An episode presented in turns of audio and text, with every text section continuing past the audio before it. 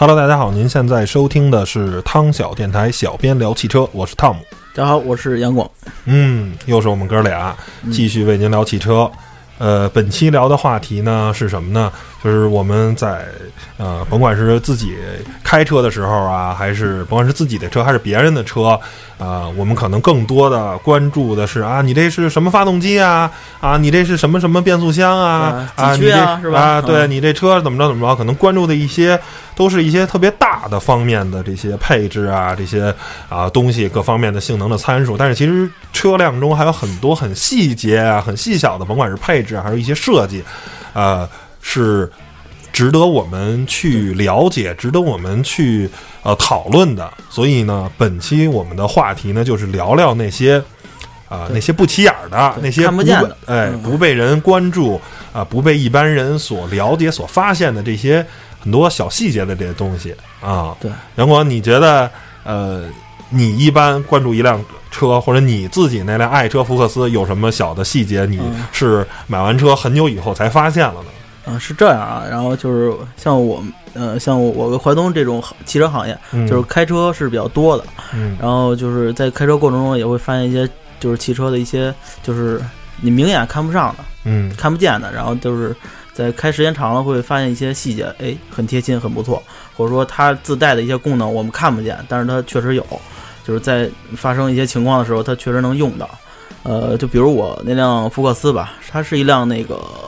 就是我买的是手动挡的舒适，就是最低配的，啊，俗称盖板。啊，对，盖板的，嗯，然后它有一个细节是这样，就是说，呃，手动挡啊，它会有一个那个升档和降档提示。就是有一天我在山路上，就是呃开车，然后上一个坡，我记得我是用四档，但是当时就觉得呃就是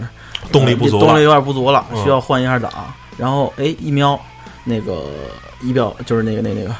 转速表那儿，嗯啊，那儿有一个小箭头，然后冲下，然后写着三，就是我在四档，他说建议你换三档，然后换的，就是换换到三档。它会根据你发动机的这个工况，呃，还有你的时速去，对对，有一个提醒换挡的时候，非常贴心，就是说对您的这个发动机或者这个这个变速箱有一个保护作用，嗯，就毕竟这种嗯较劲这种脱档对车。有一定的动力系统有一定的不好的影响，嗯，所以这些哎一些小细节，你就会发现，哎，这车还不错。虽然说它是一辆盖板的，嗯，但是还是有这个。那你这车上有没有一些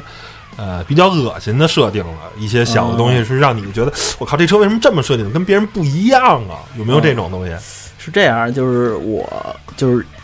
一般像像咱们都是驾驶者，驾驶者最在乎的是什么？座椅，座椅，对，座椅它。坐着舒服不舒服？对，包裹性好不好？这些东西其实是第一个是调节功能，嗯，就是说，呃，像一些它它像我我们这种就是低配车，嗯，呃，电动肯定是手动调节，电动调节就别想了，是手动调节。我那车就是那种呃提拉式的，就是需要一小半儿，对，一小半儿，很多车都是这样。往上是不稳交往上提就嘣儿嘣儿嘣儿往上拉，然后要是往下就是嘣嘣嘣往下推。对，它在那个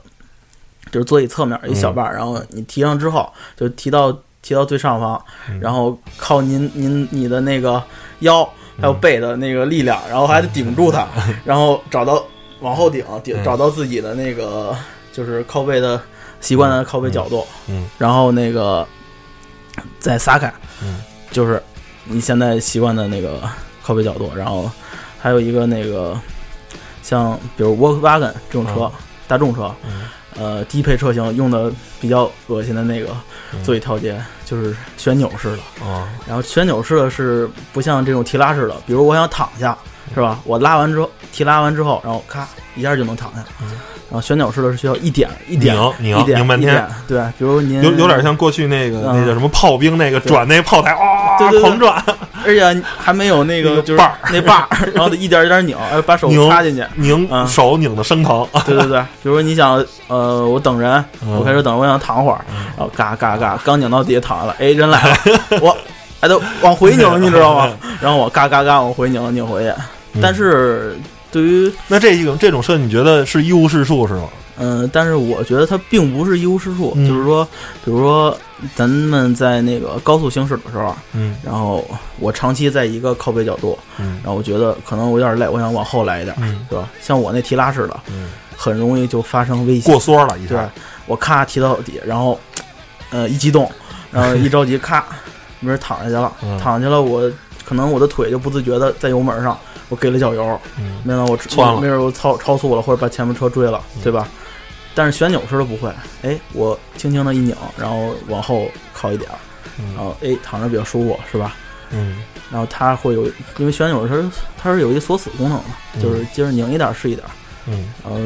这样就是对安全性是一个保障，嗯。它也并不是一无是处啊。嗯，反正就是各有千秋吧，在大多时候的使用场景中，可能还是。啊，这种提拉式的一步到位比较好，但是说，如果你在行驶中调节座椅的话，但其实这是一个就挺错误的，就行驶中尽量还是不要调节座椅。对啊，就是说你行驶之前一定要把你哎的座椅调节到最好的。你再上路就跟像什么嗯你行驶中还去调节反光镜什么的这些东西，我觉得就是一个特别的。你早干嘛了？为什么不开车之前先给它调好了呢？你就是你在注意调反光镜的时候，可能就没有看到你前面的这个路况，可能就会有这种行驶上的不安全的东西发生。对，对，还有一个就是座椅的高度高低调节，嗯。就是说呃，它在那个座椅的下方会会有一个就是长一点的拉杆，嗯嗯。就是你往上拉的时候，啊，那个车座就上升，嗯。然后往往下摁的时候，那个呃车座就下降。嗯。然后基本上我开车就喜欢把它放到最低，嗯、但是我我们家就一辆车，然后我爸有时候也开，我爸以前是开那种就是大大大轿子，比如大货车，或者开一些习习惯比较高的坐姿对，他喜欢高坐姿，然后每次都咔咔咔 拉到最高，然后我开车，等到我开的时候，我就得按到最低，就是他也是就是一节儿一节儿的，就是一段儿一段儿拉到最高，他不是没法像那种提拉式靠背儿一下，这我觉得就引出了一项比较有用的配置，就是说，如果您这辆车是长时间啊只有一个驾驶员在使用，那可能就没有这种情况。但是如果家里这辆车啊好几个人儿，比如说你在使用啊，你可能是一个身高比较高的啊，比如像我这种身高一米九、嗯一米八五这种人，但是你可能你的你媳妇儿也在开这辆车，你跟媳妇儿是一个身材比较娇小的，可能只有一米五、一米六这样的哈，她的坐姿跟你的坐姿一定不一样。那这时候如果家里有一辆支持座椅记忆的，哎嗯，这辆车，那我觉得就是一个非常好的这种解决。M 一二三，对吧？啊，这倒不是，就是不见得是宝马啊，就是很多车型的啊，就是二就一般怎么着也得二十万以上吧的车，呃，会有这种，比如说中高配啊或者顶配啊，肯定会有这种座椅记忆功能。我觉得对于如果经常这辆车要换驾驶员的话，带座椅记忆的还蛮爽的。一般它的座椅记忆像呃一般车型就是有一个 M，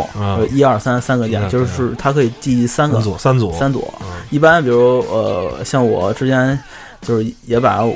就是开别人的车吧，然后把的车呃一设置成自己的坐姿，嗯。然后二是设置成比如我下车，嗯。哎那个就是空间会大一点，嗯。靠背往后，然后那个坐舒服一点。坐的地方也往后，然后拉开之后把车门更方便下车。嗯，然后三可能是呃另外一个，比如说你你的媳妇儿啊。你你，媳妇儿啊，或者你爸爸，啊，对你家里人另外一个驾驶人的坐姿，我觉得这样设定是非常合理的。嗯。然后它座椅记忆不光光不光是座椅记忆，像高配车型它会有，就是比如说电动方向盘，嗯，然后但是座椅电记忆电，动反光镜，嗯，然后它是一体的，对，它是一体的，它是会把你的所有方向盘的合适的呃那个地方和你但是这个怎么说呢？因为我们平时开试驾车比较多啊，就有时候座椅记忆，假如我是一个高个的人，然后呢，突然呢有一个这个呃身材比较娇小的人，他可能调了一个座椅记忆，然后呢哦，他是一个假如你这个身材的一米七的这种这种身高的人，然后对就非常小，然后我们会戏称啊，这之前这是个霍比特人做的吧？然后呢，所有地方全得调，所有的地方没有一个设置是合适的，所有所有的都得，你就非常的。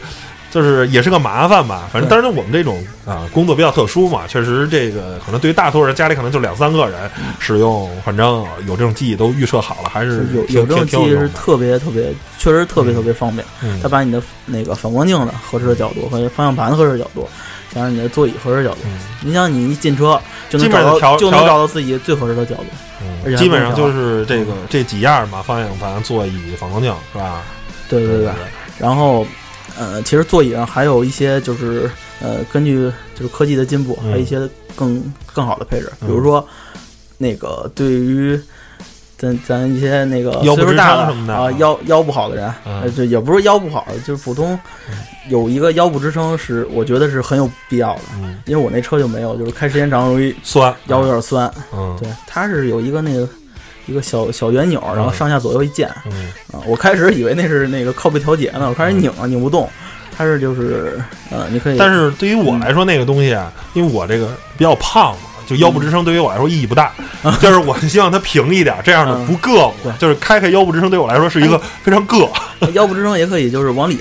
对，缩缩的哦缩的更里。我就希望是一个特别平的。然后这时候就是还有一些车啊，就是以德系车居多。嗯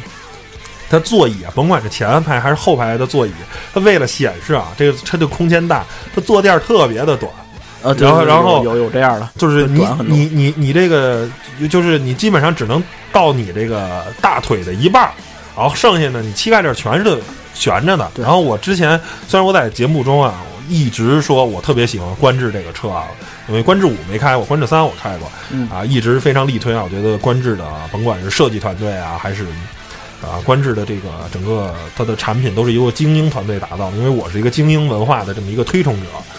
呃，我特一直特别力挺观致，但是观致确实在观致三的这个前排座椅啊设计的实在是太烂了。驾驶员的座椅它就是特别短，非常非常德系车的那种，特别特别短。坐上去的后果就是我开了一共三十公里吧，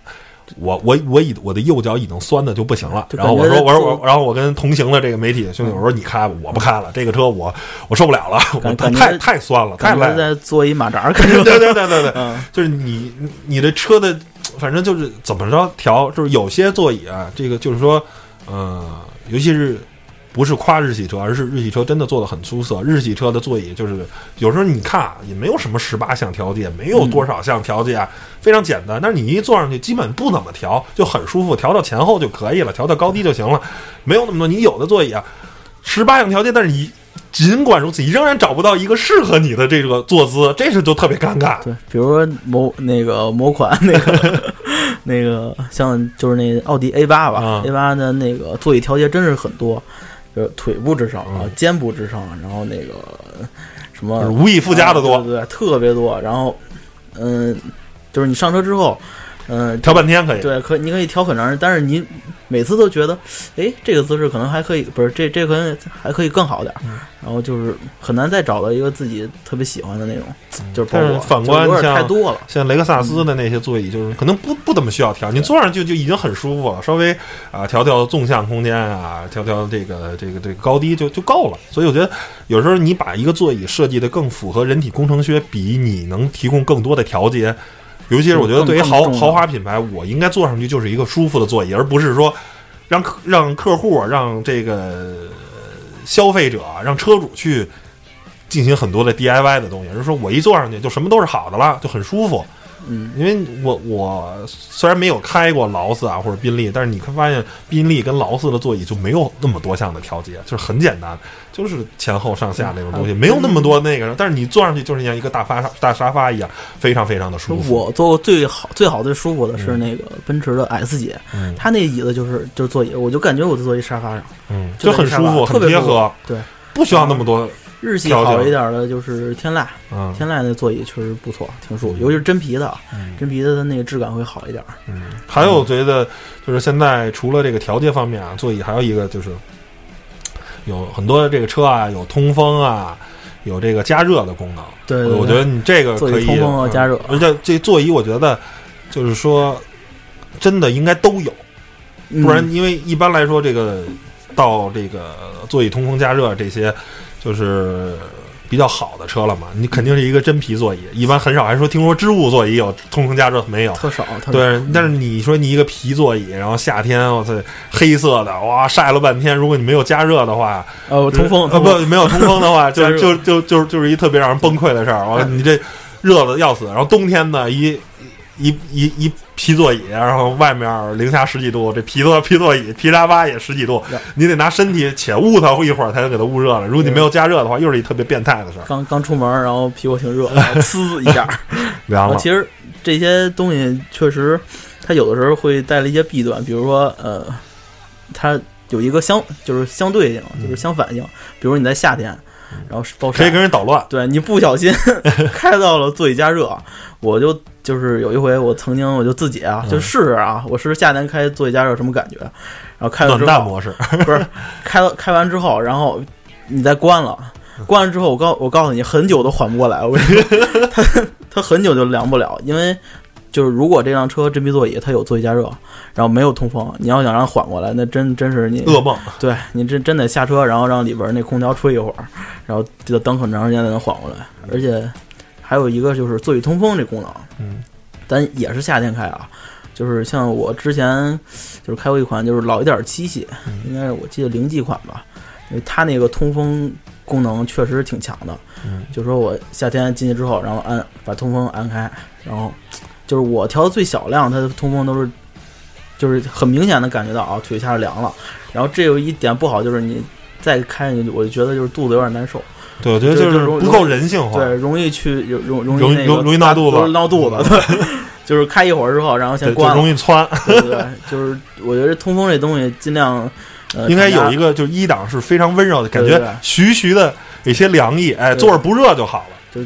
避免太过，就是怕这个，就是比比较那什么。然后还有一个就是见过最奇葩的座椅的，你知道座椅调节，就是上回是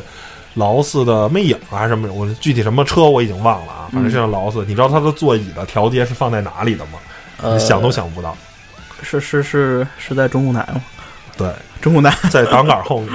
找半天就是我摸啊，我说这个车这个级别的是吧？我就找嘛。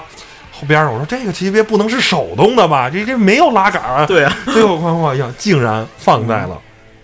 中控台的这个不，就竟然放在挡杆的后方，就是手手套箱的前面。哇塞，这这是我觉得设计的比较奇葩的。还有一个就是一般车的这个油箱盖啊，跟发动机盖，嗯，一般都是放在这方向盘的左下侧，是吧？拉或者说摁一下。哎，甭管是啊，我见过最奇葩的是自由自由光的这个油箱啊。是放在这个呃储物槽，是放在门板储物槽的上边，就是特别尴尬。加油！我见过更狠的是那个老老款的，就是零九款 M 叉五。嗯。然后加油，它是在那个呃中间手套箱的里边，还好像得拉一下。我找了半天找不着，我说油油箱盖怎么打开？真的特别尴尬，就在加油站等着。有人说：“哎，先生，把那个那个那个油油箱盖开一下。”对。找不着，不知道以为偷车呢。对，特别特别尴尬。然后后来后来我们那个我们领导也是把这车开出去了，然后给我打电话说：“哎，你那个油箱盖在哪儿找找开的？”我说：“在哪儿哪儿。”说：“哦，原来在这儿呢。”就是一般人真的找不着，太让人崩溃了。对，还有还有一些，比如法系车的设计，我记得是那阵儿，呃，有一辆那个三零零八，然后它天窗一般天窗开的话，就就是也在上方，就是一开关拨一下。它那个是在一般大家那个就是你知道那个电子手刹嘛，在电子手刹那儿。我说我说天窗怎么打开？我以为打不开呢。然后一摸，哎，这儿呢，电子手刹。我以为是手刹，我一直以为它是电子手刹。然后没有看墙上面那个 logo。结果那儿我一看，我操，天窗，天窗，天窗放在这里。你觉得这个都是叫做呃反人类的设计？对，而且还有一个就是座椅上还有一配置就是。座椅按摩，嗯，这个车是这是在那标志的五零八上，就是就是我接触过的啊，五零八上比较常见的，就是它是其实它是跟腰部支撑有点结合，就是一在顶你的腰有一个那个小小拨杆，就是大家坐坐过那个按摩座椅的时候，就是顶腰，然后其实别的地儿没有一些按摩，就是你在驾驶的时候和你平常那个功能都能开，就是我觉得是挺有意思一功能。并不是说有了它就是你真是挺舒服的。嗯，你像你开车老顶你腰，当当当。嗯，包括其实座椅按摩这个东西，包括我开的开揽胜的话，它的这个啊座椅按摩虽然有的话，但是也不是特舒服。就是其实是什么呀？就是你开时间长了，你觉得有点坐的有点木，你会习惯性的去扭动一下身体。对对对，它的就是帮你完成了扭动身体这个工作，但是真的真的。跟那个你说按摩呀、做什么马萨基呀什么的，一点关系都没有，真的不舒服，真的谈不上那个，就是帮你活动活动，要不然你有点木，长时间的这个。呃，这个一直这个后背接触到座椅，就觉得觉得有点有有有点难受。哎，他就是帮你完成这么一个这个这个什么。然后还有一个车，就是因为接触 SUV 比较多嘛，嗯，就是说啊，一般在中东版的车型比较多，就是说手套箱底下基本上成为标配了，就是特别盖板的车仍然有，就是手套箱里头有一小小冰箱，哦，可以制冷。我觉得这个，因为你想在中东那种国家很热嘛。所以人当地弄点可乐，哎，对，弄点冰可乐啊，弄点冰的什么东西，反正放了冰的矿泉水搁里头。就这个，反正对于反正在北京还是一个挺实用的。如果你买一个中东的车，然后中东版的车，然后里头手套箱有一个这个小，因为咱大多数我知道这个，咱好像国内的车还很少有这种功能的。嗯，对对，很少。但是中东的就是很普普遍的盖板的普拉多，依然有这个功能，一个酷。啊，那个小小皮箱，我记得是 Q 五，像高配的 Q 五上有那个哦，它那个我知道，那个它是一个小杯子，它那应该是靠空调啊还是什么的，对对，应该是那种就是吹点风啊那个，但是其实人家他那是真的很凉，就是拿出来那个真的就是最起码二十度是没问题的，二十度十五度是保证的，这是你在一个三十多度的炎热夏天拿一个十五度的二十度，反正反正那个上面。杯壁是稍微挂一点点小凝结的水珠的，就能制制冷的效果还是相当不错，还挺不错。对，然后还是说啊，揽胜的那是真的冷，能冻鱼。揽胜这个中间的那个，那个是也是我用过一个，就是在呃非中东版车型啊，就是咱大陆的车型我接触的，那那里头我记得是又能制冷又能制热，然后呢，确实是带带带一个那玩意儿，确实是很牛啊。这这这个能能能能。把鱼反正冻几个小时是没问题的，那是一还还是一挺挺酷的一一个东西。呃，聊完座椅了，咱聊聊中控台上，你觉得有什么东西设计的特别的变态？反正我觉得现在很多这个厂商，包括凯迪拉克什么 Q 系统啊什么的，大量的加入的这种触屏啊，这种触摸的滑呀，什么钢琴面板，我觉得都特别。真的就是机械旋钮是最好用的，尤其是特斯拉。你知道特斯拉那个特斯拉那个打前机盖儿、什么后机盖儿，全得去那个屏里头，然后摁一下，都都在屏里有锁。它几乎我特斯拉没怎么看见有那个，就基本机械的锁，机械的机械锁，机机械没有，不是基本没有。就是说把钥匙揣兜里，然后感应到把车门拉开，然后进去之后也不用，也没有一键启动什么的，直接拨到 D 档就走了。我第一次，我我记得我第一次开那个，就有点不会开这车。开 P 八五，我进去，我操，那个一键启动在哪儿呢？找半天。然后那个那个旁边那哥们跟我说，那个你进去就能直接走了。哦，这样，就是跟传统传统的汽油车不太一样。对对，不太一样。然后说完，其实我想聊一下那个方向盘。嗯。然后方向盘呢，就是呃，我觉得它里边有一个隐藏的配置，就是说有一个叫。就是带转向，你知道吗？转向有一个叫可变转向比的一个东西。嗯，就是车啊，就是咱买完车，顶多问问是电动助力还是液压的，是吧？但是有些车，像奔驰的很多车都有那个可变转向比，因为车一般是它就是轿车轿车的转向器，现在大多都是齿轮齿条式，就是有一小齿轮，然后它的有一根很长的齿条，然后上面有一些那个跟锯似的锯齿这样，然后它可变性转向比是这样，就是说随着你转动的。多幅度对幅度越大，然后它的那个呃越靠靠边的，它的那个齿数会越密，然后密了之后，哎，你的操控会就是那种操控感会更更好。然后这是一般车没有的，像一些高档点的车上会有，因为看不见嘛，嗯，看不见的配置，这都是，嗯，然后还有一点就是，呃，像那个车的多功能方向盘，然后有些车的就是多功能键啊，就是。反正有音量加减呀，然后是那个 就是看行车电脑，然后就是没有那么多，但是有的车它的那个多多功能方向盘的键确实挺多的，让你自己就开车的时候，你可能你摁方向盘，我还不如找中控台呢，太多了，太多了之后你更容易分神，你还不如就是方向盘上我一些基础常常用的。对常用的键，比如音量加减，呃调巡航定速啊，定速巡航什么的。就就够了，就不用加太多的那种，呃什么甚甚至一些什么灯啊什么，就是就是乱七八糟的，就是那你这样是黑法拉利啊？法拉利已经把所有的钮全都拧在方向盘上，连打转向都在方向盘上。对，法拉利那是情怀，别的这不行。嗯，还是刚才说我我说的，要是说这个呃这个中控这块啊，因为现在中控这个这个多媒体啊，就是很多这个厂商标榜，但是我从来没有觉得任何一个厂商的这个地图啊系统是好用的，所有的东西我个人觉得都呃挺烂的，挺真的挺难用的。所以我那车然后后装的，嗯，还 就西北着嘛，就是一个手机真的搞定了。还有一个就是说什么呀？就是现在很多啊厂商盲目的，尤其是像自主品牌，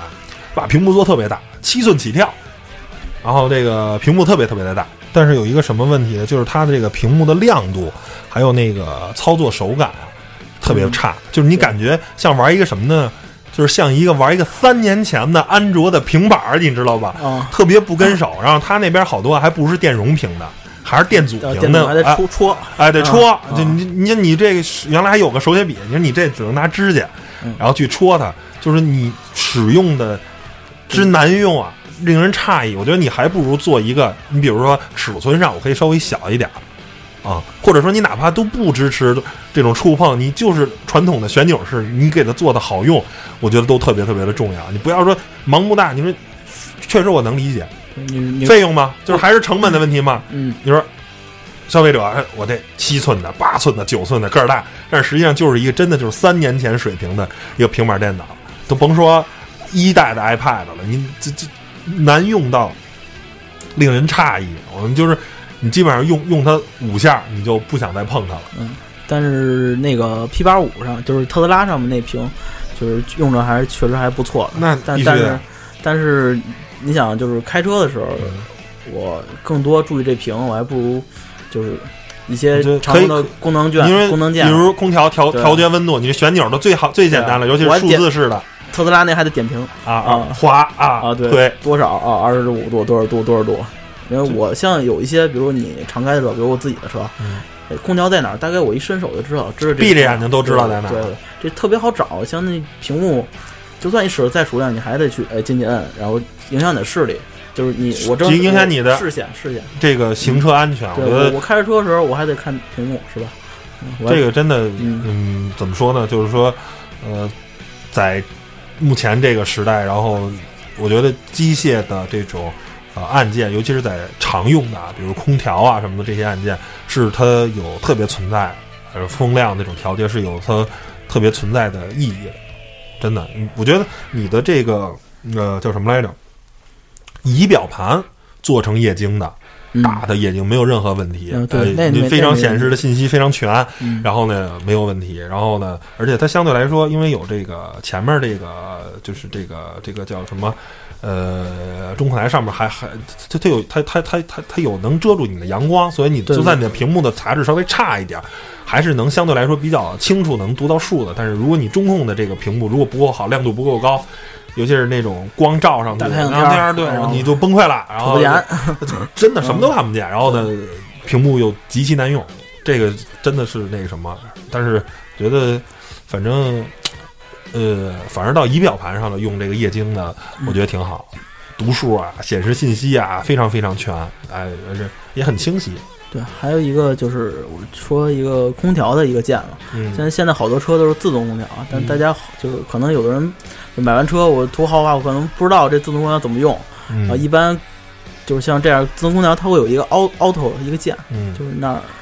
就是显示是自动，摁完它之后，比如我夏天有的时候我猛点一摁，摁完之后发现就是风风吹的特大，呜呜呜的，其实是你设您设定的那个温度太低了，嗯。比如您设定十九度，然后它的空调快速降温。空调说我得赶紧让你的车里变成十九度，然后我用到最大风量，然后最大的那个，其实你可以稍微调的稍微高一点，让那一点一点的再给它调下，去。所以说这这个功能大家就是因为好多人好像买完了就是有自动空调车，但是一直就没用没用过自动一直手动用，啊，嗯然后这那你这配置就没啥意义了。对对对，还有一个就是，呃其实说到那个，其实现在车好多大家都买自动挡，那嗯自动挡车型上它有一个就是很有细节的一小就是有有些车会有啊，嗯。它会有一个叫 Shift Lock，嗯。就是一个就是一小按钮，嗯。然后这按钮是干嘛用的呢？就是说，呃，比如你车坏了，打不着火了，嗯。然后我需要拖走啊，嗯。对吧？我不能 P 档拖着走啊，P 档拖着走变速箱废了，嗯。是吧？摁完这个键，摁下这个键之后，然后我可以拉到空档，就嗯，是这是一个小的按钮，像好多好多车主可能没说白了就是注意到拖，车用的，哎对，拖车用的。我摁完之后拉到 N 档，然后车拖走，对吧？然后这是一个 就是很细节的一个小键，嗯嗯，然后之后呢，就是咱说说那个反光镜吧。嗯反光镜像现在车大多数都是那个，就是可以电动调节。嗯就是我如果我买车，我很在乎一点，就是它的反光镜能不能电动调节。嗯就是可能我就是在一些路况，比如我在高速上，我忘了调反光镜了。嗯我我上高速之后，我想调反光镜怎么办？我不能拿手出去掰吧？掰行，那左边这边我能掰，能右边怎么办对，右边怎么？那边没没坐人，然后他还冲下，我也不知道后边有没有车，嗯对吧？我觉得这个是很影响我买车的一个。还有一个就是，尤其是在城里开车吧，比如胡同啊什么的，这个反光镜的自动的这个收起这个功能，也是一个非常实用的。对有时候忘了，俗称就是电折反光、啊对电遮反光镜，对吧？对，如果你忘了的话，可能立着，就尤其是在胡同里，可能就骑自行车老大当就给你那顶了，直接就撅过去了。对，其实是这样，就是在会车的时候，比如胡同特别窄了，两辆车会车，嗯哎，收一下，对我摁一下，哎，收回来，嗯，然后就是过去之后，然后我再摁一下出去，嗯非常好。总总比我自己掰嘎嘣嗯掰回来，然后出。关键是还是核心的一个问题，就是你那边的怎么办？啊，对，还那边怎么办你你的副驾驶的那边怎么办？对对对，这是一个特别嗯重要的。还有一个很很贴心的一个功能就是后视镜加热。嗯呃，因为我就是因开车比较多嘛，有时候雨天开车，确实它会有溅起一些水花，然后那后视镜特别模糊，然后影响你嗯后窗吧对后后视镜啊？后视镜就是哦，后视镜它也会有一些那雾，嗯因为下雨嘛，它往车上也也也有那些溅的水花什么的嗯，溅到后后视镜上，然后打开那个加热功能之后，然后真的很快，就是大概一分钟吧，嗯。就基本上那个很干净，很干了就，嗯。然后干了之后，然后就是看后边的车啊什么的就更清楚了，嗯，就是这加热功能我觉得挺有必要的，但是我那车没有，你那盖中盖就别聊了。对我那有点乞丐乞丐版，但是还是它还是有那个电动调节，嗯电动调节这个，反正我最底下啊，嗯车一定要有这个后视镜的电动调节。嗯，其实我觉得嗯呃，还是一个关于空间的吧，就是后备箱这方面，我觉得一辆车有这个四六分割的这个座椅放倒是一个啊非常有用的配置。对，如果能做到四二二分割，那是更完美了。像那个像一些奔驰 S 级嗯呃啊，那个我觉得那个东西，呃，是什么？就是用途吧，因为人家可能也不会拿那搬家嘛。但是我觉得你是一个，如果是一个啊小车的话，如果你这个座椅四六分割或者四二分割，四二有一个什么好处？就是如果我运运一特长的东西，你知道吧？嗯，假如我要运运一鱼竿儿，就是类似于那种东西。中中间我中间直接就放倒了，然后哎嗯嘣给杵出去，这是一特特别人坐人，哎，对，两个就是你坐四个人儿，还能，比如还有人用那个滑雪板，哎，嗯这就非常非常有用。要不然我我要四个人儿还得拉着俩滑雪板，那怎么办？你要是如果是四六分割，那就没办法了。这这这后面这俩人也太挤了。如果他坐在六的那边儿，但是如果是四二分割的话，这是一特别特别实用的一个东西。就是功能性会更强，就是对对，对空间会更更灵活、更多变一些。对，然后还有其实就是说，后备箱呢，就有些人后备箱真的不能看体积。我这个啊，假如有一个四百升的啊，我这车四百五十升的，你只看体积没有意义，一定要看规整不规整。对，其实有时候你这个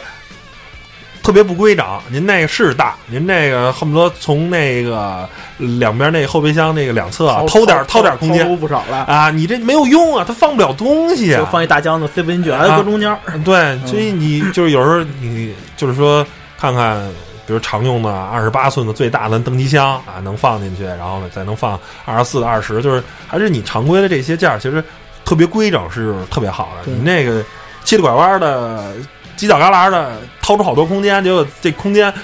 基本上你用不上，干嘛使啊？没有意义啊！而且说到那个后备箱啊，有一个嗯就是就是备胎的一个事儿，不是？然后就是呃，一般现在就是就是像对于中国这种用户啊，喜欢那个全尺寸备，其实特别没有意义，对，然后全尺寸之后，它的就是后备箱那整个就提升高了，高。高高了很多，你拿东西什么也不方便，是吧？那个其实这是一个，嗯，就是中国人有点迷信，一说我这车全带全尺寸备胎，我觉得还是看你的这个车的这种定位吧。你比如说像一些偏越野车啊、偏通过性的，我带一个全尺寸备胎，然后呢，如果胎扎了，嗯是吧？人家比如普拉多那带小书包什么的，那是一个我我还能继续对，嗯你比如说像什么呃八六就带全尺寸备胎，或者你就一城市，就很多人你连备胎都不会换，你带一个全尺寸备胎你怎么着？你会换是怎么着啊？八八六那个，因为我我也见过那 鼓着一大包鼓一大包，我觉得我我我能放点什么东西呢？对啊，就我真不知道放什么。就没有意义嘛。然后我我虽然是可能买八六车主，我喜欢自己就是没事杀杀山路啊，嗯或者进进赛道，可是我平常也会有一些时候，我上完赛道回来之后，我给家买箱东西，嗯买箱苹果，然后拿一箱子，然后发现我操，我放哪儿？呃对，我不能把苹果都散 散散落是吧？然后回家 只能拎两袋儿苹果，啊一箱子苹果没戏。对对对对对，就是这其实就是有时候是叫什么说配置不足啊，配置满足不了消费者用情。但是有时候这个配置全尺全尺寸备胎真的是一配置过剩，就没有必要。你说很多三厢啊这种车真的没有你。大多数在这个时代，很多很多人都不会换备胎的前提下，您装一全尺寸备胎干嘛使？对真的，而且我，然后咱聊完这个，我觉得有一个东西就是也很重要，就是说这车，因为现在车就是配置挺高嘛，嗯。就基本都会有天窗，天窗这个东西。嗯。啊，天窗这个像一般车都是小天窗，嗯。然后有的是可以，呃，就是天窗一般分就是它可以开合，就是可以打开，嗯，然后还可以翘起。你是说法国车的全景天窗不能打开是吗？嗯，不不光法国人，好好多就是极光，嗯。极光那大天窗，有有一次就是一哥们儿，然后看，哎呦激光呀，哎呀这天窗挺大，然后进去，嗯，车也不错，哎，怎么打开呀？打不开。一般能做到全景天窗，想打开是一个在工程结构上是一个不太容易实现的事儿，对，而且就是现在也有因很多不太不太容易装滑轨。有很多说能打开，但是它可能就是成本比较高。嗯，如果是全景天窗，中间是两段式的，那样是容易做成打开。如果您就是一块整个的玻璃，想做到全景天窗能打开的，其实在结构上是基本上不太能实现的。对，嗯而且天窗它会有一个，就是对于强迫症的患者，嗯就是就是我我我自己就是很强迫症的。嗯然后比如我出门儿，呃，我我我刚刚到楼下，然后想那个我又想起我操，我好像没锁门，嗯 然后幸亏我们家住三楼啊嗯，然后我上去看一眼，哦锁了，然后走了。然后像天窗这个东西，比如说你是说自动关的那个功能是呃吗？不是像，比如我我那个车没天窗，嗯比如有要是有天窗的话，呃，今天我回家了，然后晚上下雨，我想我操，我好像没关天窗，嗯我可能真下楼，然后看我车天窗关没关。就这个东西，就对强迫症患者来说是一个特别纠结的东西。你要是真是没关天窗，灌满水，这车我真是有点废了，我觉得。对对对，反正不太不不大行。嗯。对，还有一个就是，我觉得灯光吧，现在装备这个自动头灯的这个车越来越多，但是有的就是很敏感啊，就有些甚至已经灵到什么地方了，过一下天桥，你看就那个 三五米的阴影马上就亮了，那有的啊真是进了隧道，都我都不不好意思说啊，都进了五十米了，大哥还没亮呢没。没感应到。这个就是我觉得你如果有的话，这这个感应器啊就一定要灵，不然不如没有。对对，对真的没有意义。我都开五十米了，我都马上都快出来了，倍儿亮了。嗯 要不要么就出隧道，出了半天了，开二十米了还不灭呢，就特别二。还有一个就是说，大家呃很多人说盲目的迷信这个呃这个，比如 LED 大灯啊，或者这个氙气大灯。大灯，那对，其实这个没有必要，就是还是要说啊，就是奔驰 G 在这样的越野车上，它仍然使用卤素灯泡。为什么？第一呢，卤素灯泡最好更换，你对成本低，拿灯泡就能换了。如果您是氙气大灯或者 LED 头灯，整整组先先灯有一什么氙灯包，啊然后，整组都要更换，你根本就不太可能。你说去越野啊，去去长途穿越，你根本就没有条件去修修那个车，你车就完蛋了，你没有灯了。所以这是他设计的。为什么要用卤素灯泡？这是其一。第二个就是有做过这个呃科学上的论证，就是卤素灯泡其实它的光，它虽然照射的强度不够，但是它能照得特别远。比如在雾天啊什么时候，其实它能照得特别特别的远尤。其是雾天，雾天就是天气是就是水汽白的，嗯，然后氙灯也是就白光，然后它好像就是通过化学呃物理上的东西不太懂啊，反正就是结论是。卤素灯泡其实是在那种情况下嗯是照射的是最远的，而对。氙灯啊或者 LED 大灯反而它你感觉啊它照射能力特别强，照特远特亮，但是实际使用中并不是，它好像能波的温这些什么波长啊，什么红光蓝光不太懂啊，反正最后折射什么的，反而造成啊就是在实际使用中它不是照的最远的，嗯，这个是灯光，嗯、还有什么呢？嗯其实我觉得就是还有一些安全性方面大家看不见的东西，嗯像有一个就是比如你的你那个发生碰撞的时候，嗯就是呃一般就是咱系上安全带了，嗯呃勒紧了，然后嗯，比如你前面你是追别人的车，嗯或者或者你追你撞到墙上了，然后人会因为惯性往前，嗯然后会就撞到方向盘嘛，这是难免的，方向盘不可能一下飞了，嗯。对吧？方向盘会对你身体造成一些伤害，但是有的车它会有一个叫可那个可溃退溃退的那个转向柱，嗯。就是说，当你发生激烈碰撞的时候，里边会它的转向柱会，比如那个折叠变成两节儿或者三节儿，然后来缓冲你撞方向盘的这个力，然后从而对你造成一就是呃对你的伤害会小一些，就是把你自己的这些力，然后给缓冲了，嗯。就是折叠了，就是碎了，就是就是就是比如一块树枝，然后折成三节儿，然后把这力卸了，然后之后对，还有其实这不光是配置了啊，我觉得很多的人都在盲目迷信啊，我这车刚多啊什么的，就是刚才记杨广说的安全性，其实对。呃，就是日本车啊这种所谓的溃退理论是真的有道理的。然后很多人说有人啊这个没有防撞钢梁，什么吸能盒什么的吧，我觉得这种东西，车安全不安全不是拆出来的，是嗯撞出来的。对你去看你去看，当然中国的 CNCAP 可能不太靠谱，或者你不信，但是呢，你可以去看欧洲的啊，欧洲的碰撞测试，或者北美的叫 I I H S 吧，北美什么高速高速局什么的，就看美国的那些碰撞测试。如果你看这辆车是非常安全的，然后呢，那它也是就就就是没有问题的，它就是绝对不会说在中国跟美国这个车身结构有大量的不同。你你你你怎么你厂商得多有钱设计两套东西啊？而且相对来说，我真的想为日本人说句话，日本人是非常有节操的，就是它因为日本是一个单一民族的国家，它即便是在中国生产的汽车，也会尽可能采用日本品牌的，比如丰田就肯定用电装的东西嘛，然后呢，或者持孝子啊那些玻璃什么的，大量它还会会使用日本品企业的这个零件去供货，它在中国的那个。的工厂，但是呢，你可能像像像像像其他的 BBA 啊或者大众啊这些德国企业，可能就会采用中国的配件商，不是中国的不好，但是说总体的这个啊品控上面肯定不如本国的，这是一定的。嗯，所以说，呃，你可以看身边人的口碑吧。我觉得总体来说，日本车的可靠性肯定要强于德国车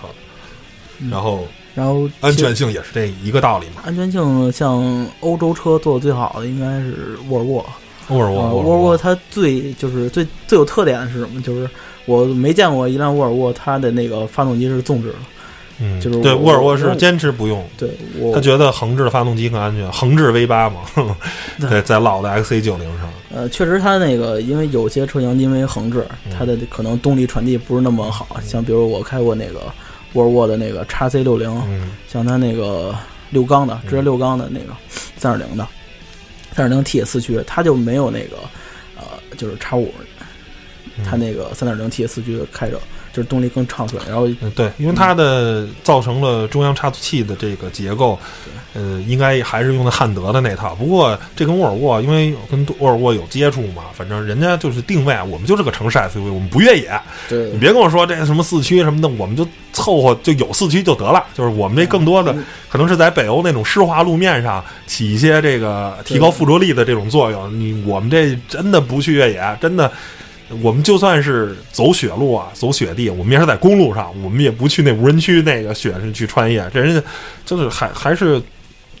当然有机会啊，肯定因为也答应听友啊，一定会聊一期北欧特辑，一定会聊一下沃尔沃啊、萨博啊、斯堪尼亚这些，我们之后会会聊。但是我觉得。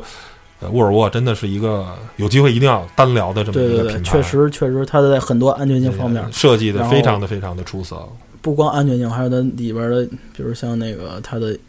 它的颜色，还有那嗯，包括气味方面，都有一定的那个。对对对，这个确实是，给大家聊吧。嗯，对，嗯这个进口的这沃尔沃的确实。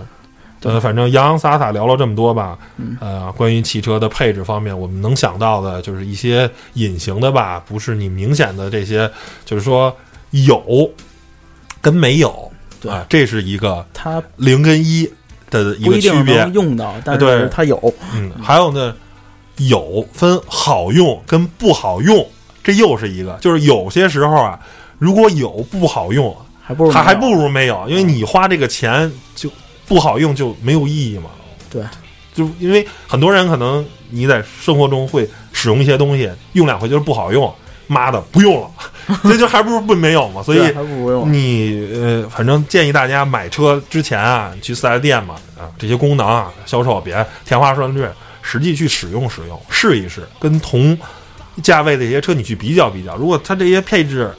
有，但是不好用，那就没必要了。我觉得还不如买一个低配的，然后没有这功能就完了你也没必。要加钱去买高配的。对对对，行吧。那本期节目就到这儿了啊！谢谢大家的收听。如果您有关于汽车配置的方面的一些想法、一些看法，也欢迎您给我们留言吧，去讨论这些问题嘛，咱们互通有无嘛。嗯，行吧。那本期节目就到这儿，谢谢大家的收听，拜拜。拜拜。